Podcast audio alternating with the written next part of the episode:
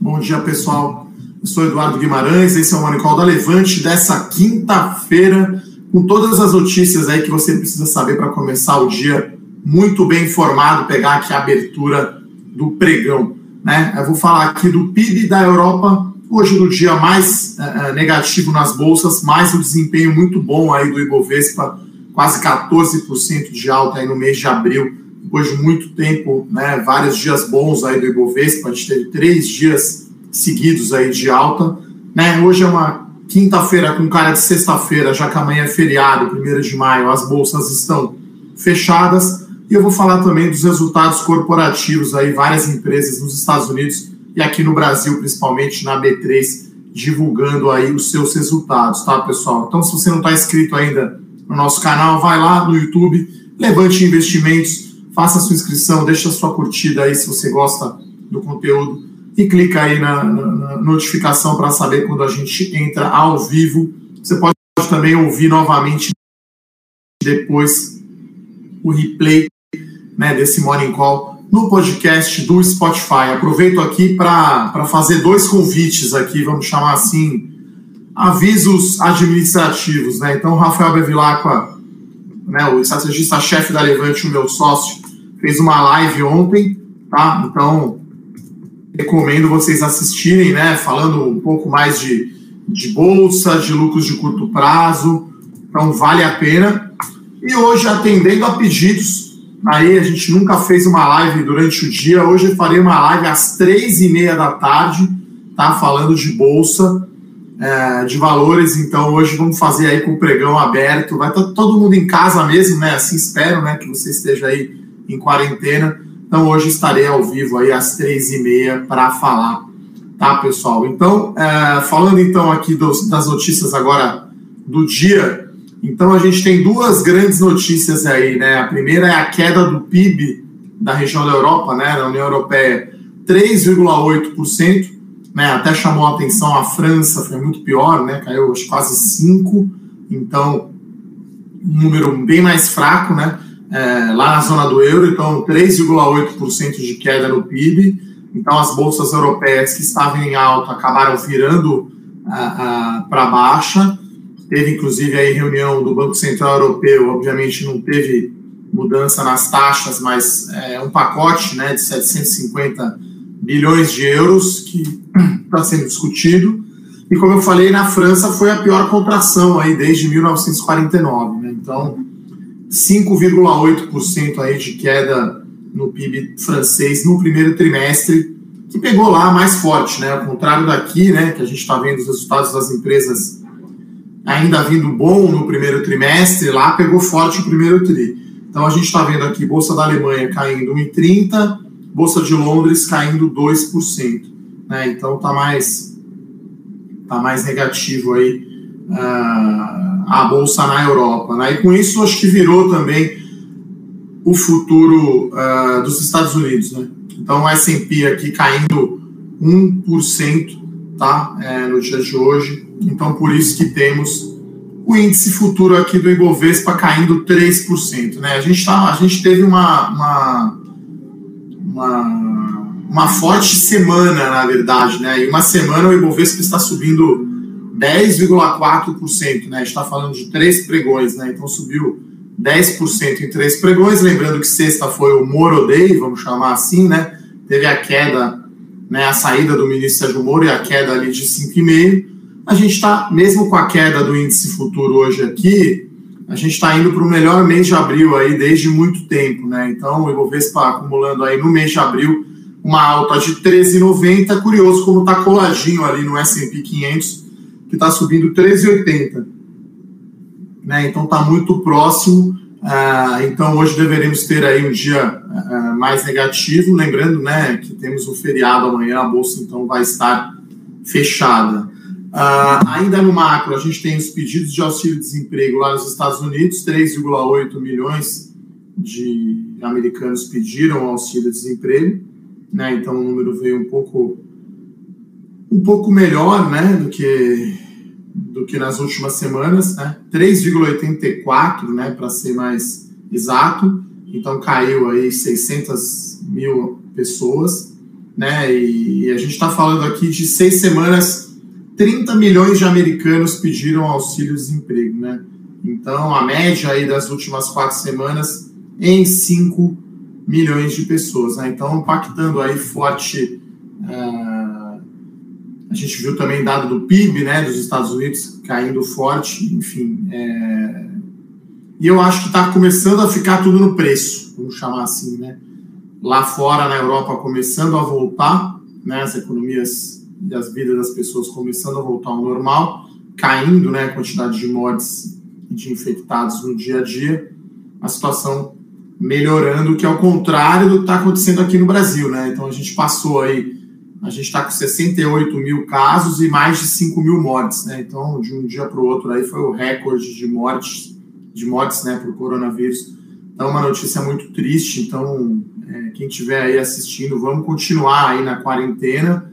Né? Acho que não dá para agora, depois de, sei lá, já estou quase 40 dias em casa aqui, é, ou até mais, né? Acho que foi do dia 19 de março, acho que, ou 18 de março, não lembro, que eu comecei a fazer um morning call aqui do meu sofá, com o pôster do The Clash aqui atrás. Hoje já é o dia 30 de abril né? Então, todos os dias de abril, mais alguns dias de março. Então, mais de 40 dias, vamos aí levar a sério, enfim, para não ter é, uma segunda onda e uma pior aí de, de contaminação de coronavírus. Mas voltando aqui então para a economia, esses são os dados de hoje, né? Então, é, caindo a ficha aí do estrago, né, que o coronavírus fez no resultado aí do primeiro trimestre lá na Europa e nos Estados Unidos. Aqui no Brasil a gente não sabe ainda, né? Então é, eu vou falar um pouquinho. A Multiplan, que é uma empresa de shopping centers, divulgou o resultado. Mas antes de entrar nos resultados corporativos, a gente tem notícias aí na política, né? Então tem aí uma possível é, aproximação aí de Rodrigo Maia, que é o presidente da Câmara, com o presidente.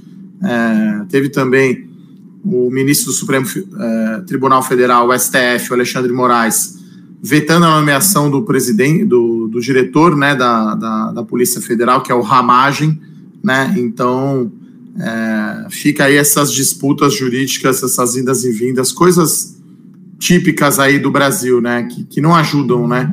É, mais ruído, é, é, isso é claramente um ruído, na minha opinião, né? A gente falou sobre isso no gabinete anti-causa aí, dessa semana, né? A diferença entre ruído e efetivamente sinal, né? Na verdade, acho que foi o de sexta-feira passada. Ah, então, vamos lá, pessoal. Indo então para os resultados corporativos, né? Eu vou começar aqui pelo resultado do Bradesco, que eu acho que surpreendeu o mercado, porque o Bradesco fez uma provisão para devedores duvidosos, né? Uma PDD, uma previsão para perda com calote, com deterioração aí do mercado com o coronavírus de 2,7 bilhões de reais. Né? Com isso, o lucro do Bradesco caiu 40% no ano, né, em relação ao mesmo é, primeiro trimestre aí do ano passado, um lucro de 3,75 bilhões de reais. Né? Deu um ROI, né, um retorno sobre o patrimônio líquido, de 11,7. Né? O Santander vem um resultado forte, sem grandes previsões, e o Bradesco acho uma postura aí bem conservadora, que acho que é padrão aí dos bancos brasileiros, né? Acho que Bradesco e Itaú são aí nessa linha, sempre de provisionar mais, né? Para depois eventualmente reverter e ter um lucro maior, né? Então eles têm né, a, a provisão total aí no, no trimestre para perda foi 6,7 bilhões de reais, aumentou 86%, né? Então isso que explica aí o resultado mais fraco aí, bem abaixo do esperado aí no, no Bradesco, né? Claro que você teria que talvez ajustar por provisão, porque essa provisão necessariamente não é ainda perda, né?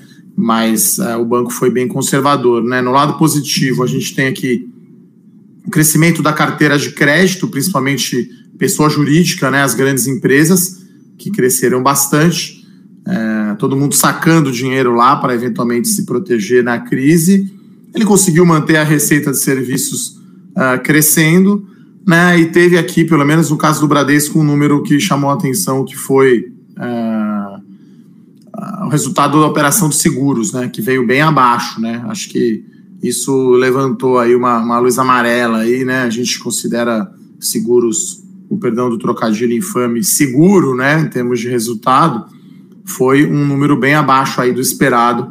Acho que essa foi a grande decepção aí no resultado do Bradesco, né? Então, os bancos tinham andado bastante essa semana por conta de como eu falei nos outros morning calls, né? Os investidores todos estavam estavam é, short, né?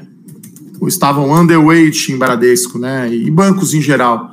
Né? Então, o Bradesco aqui está indicando, pessoal, uma queda de 8% no preço das ações. Né? Então, as ações tinham andado bastante essa semana, né? Bradesco, Itaú, o Santander mesmo que divulgou o seu resultado, as ações subiram bastante, de 10% a 12%.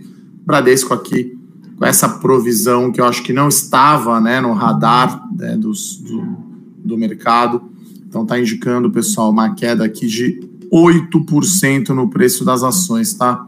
Só para ter uma ideia, né?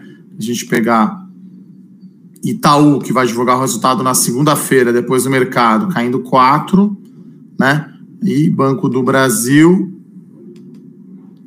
tá caindo 4, né? Então, um dia bem negativo aí para bancos e vai ser um dia negativo para o índice, né? Que a gente teve aí até o pessoal brincando se podia pedir música no Fantástico, porque o Ibovespa subiu três dias seguidos, né? Então, o Ibovespa futuro aqui é caindo 3,20, 3,30. Para amenizar um pouquinho, tem, tem alta do petróleo, né? Então, talvez a Petrobras hoje aqui tenha uma queda menor que o índice, né? Petrobras aqui, as ações estão indicando uma queda de, de 1% mais ou menos.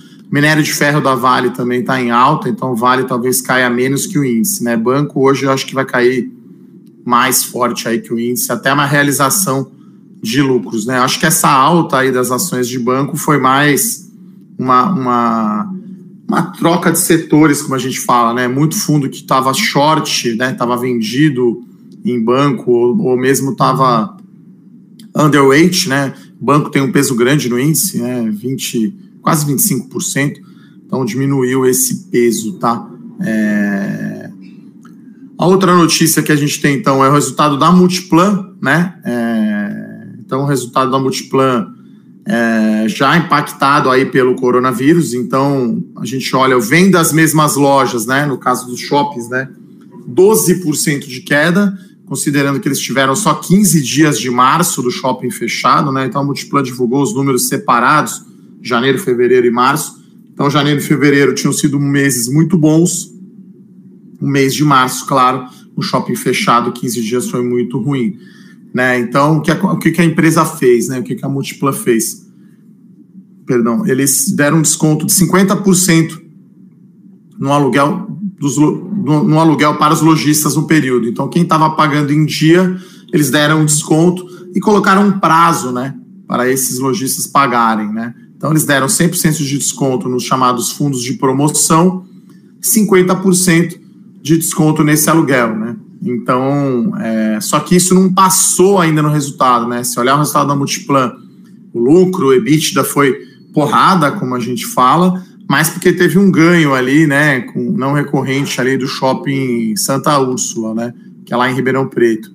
Então, estou é, imaginando aqui um resultado, um impacto positivo aqui para as ações da Multiplan no pregão de hoje, tá?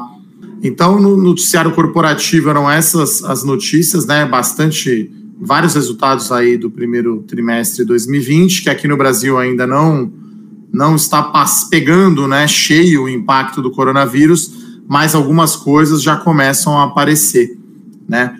Então, é interessante. Bom, vou dar uma olhada aqui nas perguntas.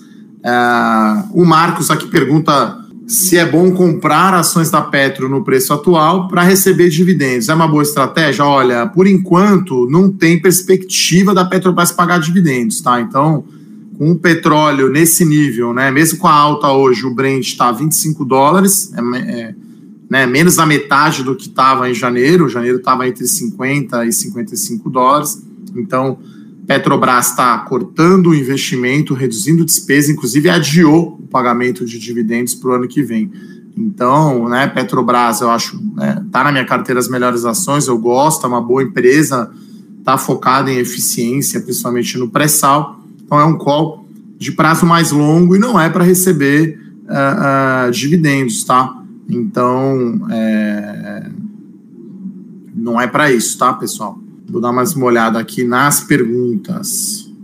Bom, tem uma pergunta boa aqui do Marcelo, né? Para assinantes small, dividendos e melhores ações, você recomenda a compra de todos os ativos. Olha, né, se você comprar todos os ativos, você vai ter 24 ações, né, Marcelo? Né, com essas três séries, né? Cada série tem oito empresas, né? Então, é, eu acho que é legal você pensar é, setorialmente, por exemplo, né? Então, Dividendos tem três empresas, né, do setor elétrico, uh, tem duas empresas de construção civil, uma na, na Melhores Nações, outra no Small, né? Então, no Small tem duas empresas de shopping, então acho que é legal pensar no, no, no Melhores Ações, tem uma empresa de varejo, então, 24 ativos eu acho que é muito, né? Não sei qual montante que você tem para investir.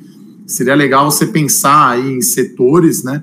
É, a gente tem um outro produto, né, já que você assina aí quase todos, aparentemente, que é o portfólio Total Return, né, que é um, que é um produto de alocação de carteira mais amplo, né, que tem tudo lá dentro, tem fundo DI, dólar, ações, tesouro direto, fundo de ação, small cap, ele tem três perfis, né, tem um perfil conservador, moderado e agressivo, e lá sim a gente tem uma carteira de ações, que aí é, é acho que é a mescla, né, é, dos três produtos, né? Inclusive já com carta também e o bolsa que o Rafael cuida.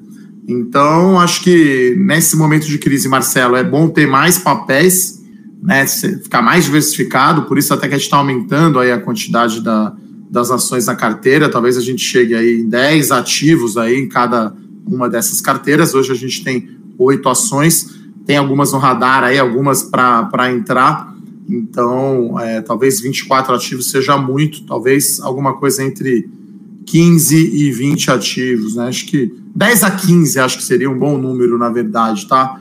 Então, aí vale a pena você selecionar, né? No caso de construtoras, tem duas, você escolhe uma, shopping tem duas, enfim, você escolhe uma, e aí o critério para escolher, talvez a que tenha mais, que esteja mais descontada, né? Ou que, esteja, ou a que esteja mais para trás, né? Então, a, a, empresa que tem uma distância maior entre o preço de mercado e o nosso preço justo, né? a chamada margem de segurança. Bom, Fernando, essa pergunta, quais setores que eu acho que vai ter uma retomada mais forte pós-coronavírus, é um tema que eu vou falar bastante hoje na live, tá? Eu não vou, eu vou responder aqui a sua pergunta, mas acho que na live eu consigo falar mais, né, sobre isso. Uh, ainda é incerto, né, saber essa questão da retomada porque alguns casos aí depende muito da, da confiança do consumidor, né? Não acho que vai ser um, uma recuperação em V tão rápida assim, né? Se abrir o shopping amanhã, não vai bombar o Dia das Mães, né? Tem muito, muita empresa de shopping aí querendo, né? Que, que se abra, né? Os shopping centers, porque a, o Dia das Mães é uma das principais datas aí do comércio. Então, é, o que a gente vê no momento, Fernando, assim, é, empresas, as blue chips ganharam mais importância, né, as grandes empresas. Então, você está falando de Renner, de Localiza, de Magazine Luiza, JBS, quer dizer, Suzano, as grandes empresas de cada setor, a Vale, a Gerdau. Então, o pessoal está indo para. O pessoal, eu digo, os fundos né, de ações, os gestores de recursos, indo para os papéis, para as grandes empresas e diversificando mais, né? Até em linha com a pergunta aí do Marcelo, eu tinha antes 5 a 7 papéis na carteira, agora vou chegar perto de 10, né? Então os fundos tinham aí 15, 15 ativos na carteira, às vezes tinha algum, algum papel que representava 10, 15% do fundo, no caso da XP, né, que tinha participação grande na Via Varejo e na Qualicorp, eles reduziram, hoje o pessoal está com 20, 30 ativos, né? Nenhum ativo representa mais que 10% da carteira, tá? Então, é, no momento, acho que o setor é melhor, né, ficar talvez nas empresas exportadoras, né? Então, proteína animal, vale, commodities, né? Porque o varejo, a gente, né, que poderia recuperar rápido, a gente não sabe como vai ser. E aí, claro, eu acho que é mais importante pensar em, em resiliência dos resultados. Né? Eu falei aqui da ISACETEP, que é da transmissão de energia elétrica, é um setor muito bom. Né? É, o setor de construção civil, acho que não é rápido a recuperação, porque depende de confiança do consumidor, emprego e renda. Então, é, eu acho que talvez varejo poderia ser um que que recupera rápido, mas depende muito né, de quanto tempo vai durar a quarentena. Bom, agradeço os elogios do Juan aqui, que é, que é um assinante de Small Caps e Ações, e é, ele agradece aqui pelo, pelo trabalho, obrigado aí pelo, pelo elogio, e ele pergunta, é, via varejo, né, comprou a cinco reais, está pensando em vender a 10 e aguardar a próxima queda. Olha, Juan, a gente aqui tem, essa, tem uma visão muito fundamentalista, tá? Então, se você acha que né, o preço justo é 10, né, da Via Varejo, pô, comprar 5 é muito bom, né? Você vai ganhar 100%, você tem uma margem de segurança grande, mas a gente não fica tradando, né? Então, a Via Varejo está numa volatilidade impressionante, né? O papel estava R$ reais no começo de abril, bateu 9,50 quase ontem, então quase 120% de alta, né? Então uma volatilidade absurda. Aqui a gente não consegue ficar operando o evento e operando uh, o fundo, né? Não tem como saber quando vai chegar de novo nos cinco reais para você poder comprar os 10. O que a gente consegue saber é o valor justo dela, a gente calcula, né? E, e, e o preço que ela vai tomar, né? Só para falar, né? Essa semana a Via Varejo teve um dia que negociou mais que Petrobras, né? Foram 2,7 bilhões de reais negociados num dia só. Então, um papel aí que, que, que apresentou aí uma volatilidade de uns 120% ao ano aí nesse mês de abril, tá? Então, hum, difícil dizer se vai ter uma grande queda. Me parece que não, né? Porque a entrevista aí do, do presidente da empresa, Roberto Fuchenberger, disse que eles estão acelerando bastante o online, que está vendendo já 50% do que vendia antes da crise. Lembrando né, que a Via Varejo tinha 20% só da sua venda no online. Então, é, não acho que vai ter uma queda, né? Até porque eu não acho que a bolsa vai cair tanto. Hoje a gente está tendo aqui uma realização de lucros, o cenário externo é mais negativo, mas o índice aqui está caindo 2% só, né? Estamos a 81 mil, 81 mil pontos, né? Então, eu não vejo assim bolsa Cicote Baker, grandes quedas. Então, é, agora o papel a Via Varejo assim impressionou aí pela volatilidade, né? Então, muito difícil aí de, de fazer uma previsão. Uh, o Jalmar aqui pergunta como eventual segunda onda, a nossa bolsa cairia com a mesma intensidade que despencou na primeira onda, portanto, podendo voltar para baixo dos 70 mil pontos? Eu diria que é improvável, tá? Agora, né? Tudo depende. Vamos ter impeachment, né? O Bolsonaro renuncia, o Paulo Guedes sai ou não sai. Acho que esses são eventos improváveis, tá? Eu acho improvável a saída do Paulo Guedes esse ano, improvável a renúncia ou impeachment do Bolsonaro, né? Uh, agora, né, se, se essa situação ficar normal aí na política, né, se não for um caos, né, não que esteja tranquilo a questão do coronavírus, mas se não piorar, eu não vejo a bolsa voltando lá para os 63 mil pontos. Né? Até falei aqui, o meu range aí seria é, 70 mil, né? O mínimo que bateria. Até 73, né? Que acho que foi o dia ali, foi o fechamento, foi a mínima que bateu no Morodei, né? Então, é, eu acho que é difícil cravar, né? Se eu soubesse mesmo, eu não estava aqui, né? A gente, a gente é muito bom em calcular o preço justo de empresa, né? Saber exatamente que preço vai estar amanhã, aí a gente já não tem bola de cristal, né? Já não somos traders, não operamos evento e não temos nenhuma informação uh, privilegiada, né? Então, a bolsa no, no dia do Morodei, na mínima ali, foi 72 mil pontos, né? Então, para quem é fã aí de análise técnica, aqueles termos lá, ombro, cabeça, ombro, estrela da noite, aquelas coisas, 72 mil pontos parece que foi ali o piso da Bolsa né, no dia do estresse ali do, do Sérgio Moro. Né? Lembrando que o fundo do poço foi 63 mil pontos no dia 23 de março. Então eu não vejo o índice abaixo desse nível, a não ser que tenhamos notícias muito né, negativas aí no, na política, né, que não acho que vai ser o caso, tá? Uh, o Júlio aqui pergunta a curto e médio prazo, de dois a três anos, na verdade, acho que é médio longo, né? Curto prazo é alguns meses, né? Ah, os bancos, né? Bradesco, Itaú, Banco do Brasil, BMG, Banrisul, podem se complicar e deixar de ser boas opções de compra? Olha, tirando a provisão né, que o Bradesco fez, o resultado é muito sólido, né, de bancos, né? O Santander teve um resultado muito sólido. Então, acho que nessa crise, né, acho que antes o pessoal preferia uh, preferia fintechs e bancos digitais, né? Agora os bancos tradicionais que pagam dividendos altos, né? O Bradesco aumentou o seu payout, o Itaú também, o Banco do Brasil, o próprio Banrisul também acho que paga é, bastante dividendos, né? Então, é, para esse prazo aí, Júlio, eu acho que continua sólido, tá? Desses aí que você falou, continuo preferindo o Banco do Brasil, tá? Apesar aí do, do risco estatal, é, a gente continua gostando. O Alexandre faz uma boa pergunta aqui, né? Qual que é a diferença do Bolsa 3.0 para Small Caps? Olha, eu e o Rafael, né? Então, essa é a primeira diferença. O Rafael que, que define a carteira do Bolsa 3.0 e eu defino o Small Cap. É claro que a gente conversa muito, né? O Rafael tem muita experiência no buy side, né? Ele foi um dos sócios da Bresser e trabalhou no Itaú também, em fundo de ação. Então, ele, né, que decidia ali comprar, vender, enfim, tinha uma visão bastante macro, né, quando ele trabalhou lá na Bresser. Eu tenho uma visão bastante fundamentalista, fui analista de ações de corretora sell-side, inclusive o Rafa era um dos meus clientes por oito anos, então a gente troca muita informação, né? Ele tem uma visão mais buy-side, eu tenho uma visão mais sell-side, e do lado de empresa, que eu trabalhei oito anos né, na, na, na área de empresa, relações com investidores e tesouraria. A diferença é bem grande entre o Bolsa 3.0 e a Small Caps. Eu acho que a primeira é a composição da carteira.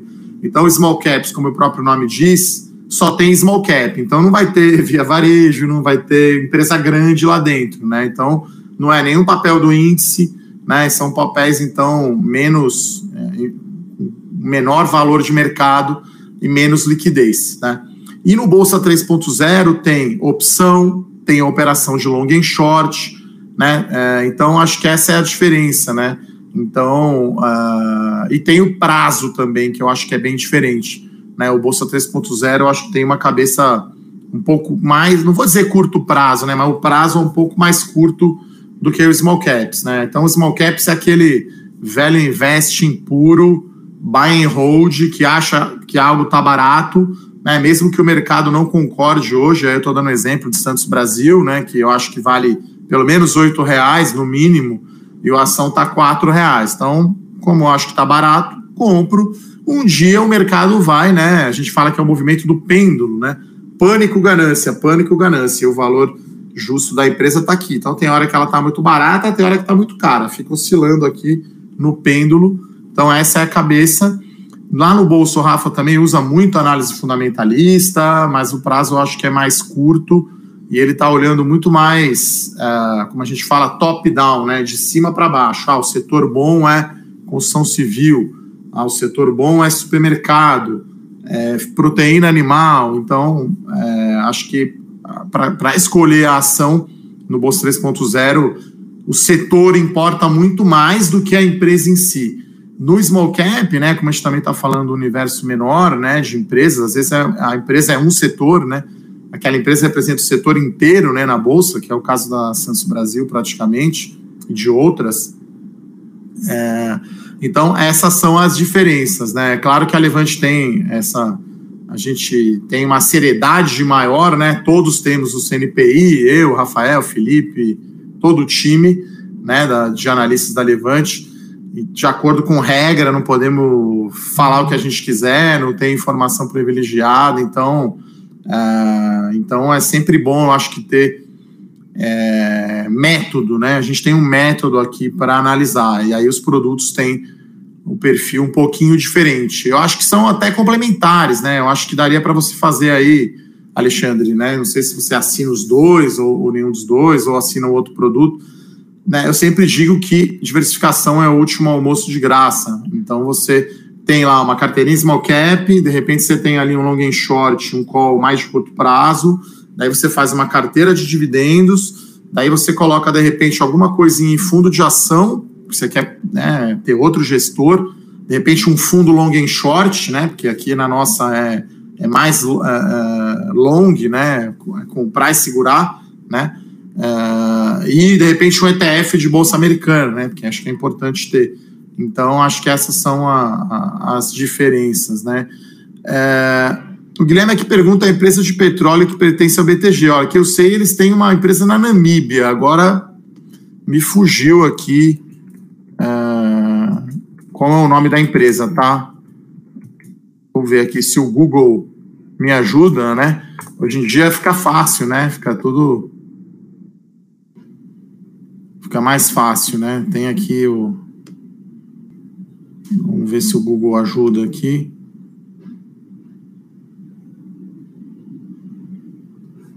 É, não encontrei. Vou, vou ter essa resposta aí na live às três e meia, tá?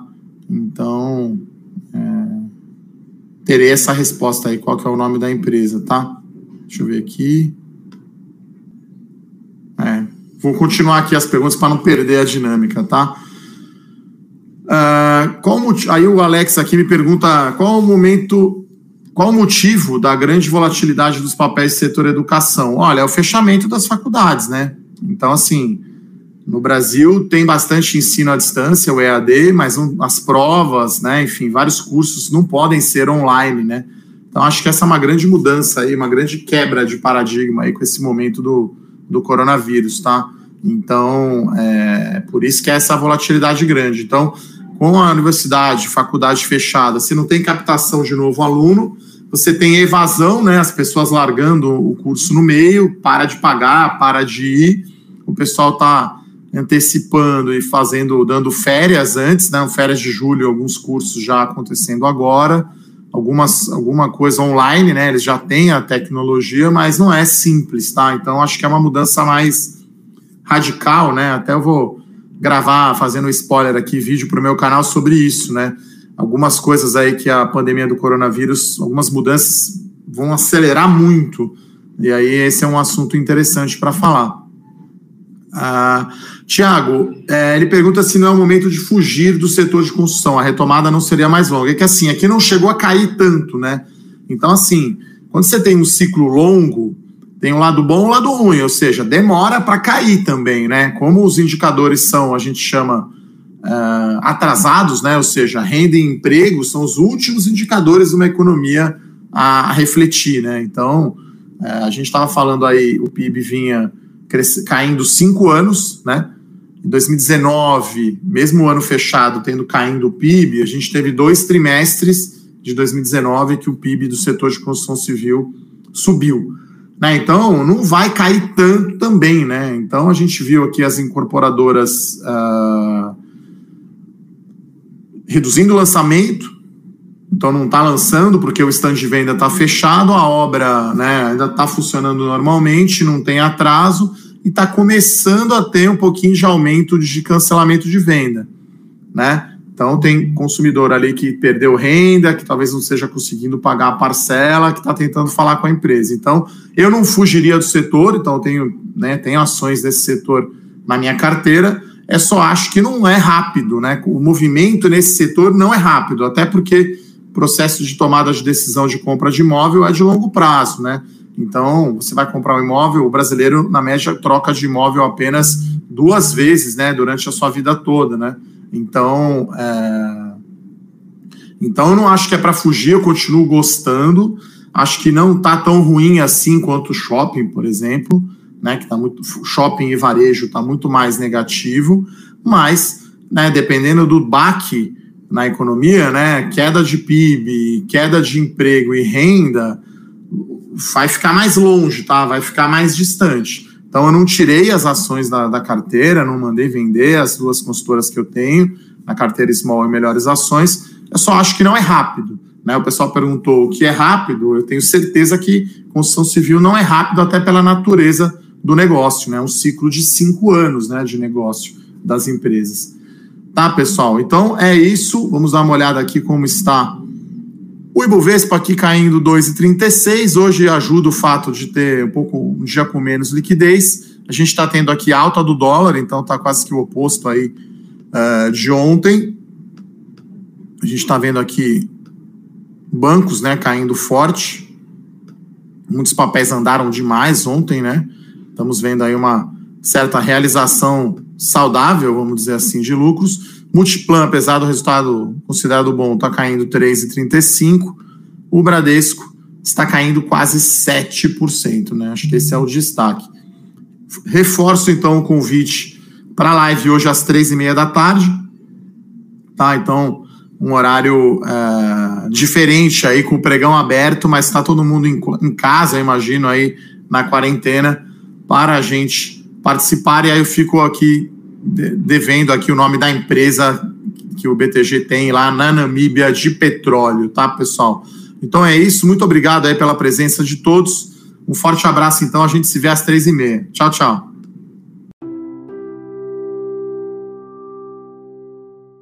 Para saber mais sobre a Levante, siga o nosso perfil no Instagram, levante.investimentos. Se inscreva no nosso canal do YouTube, Levante Investimentos. E para acompanhar as notícias do dia a dia e mais sobre a Levante, acesse nosso site levante.com.br.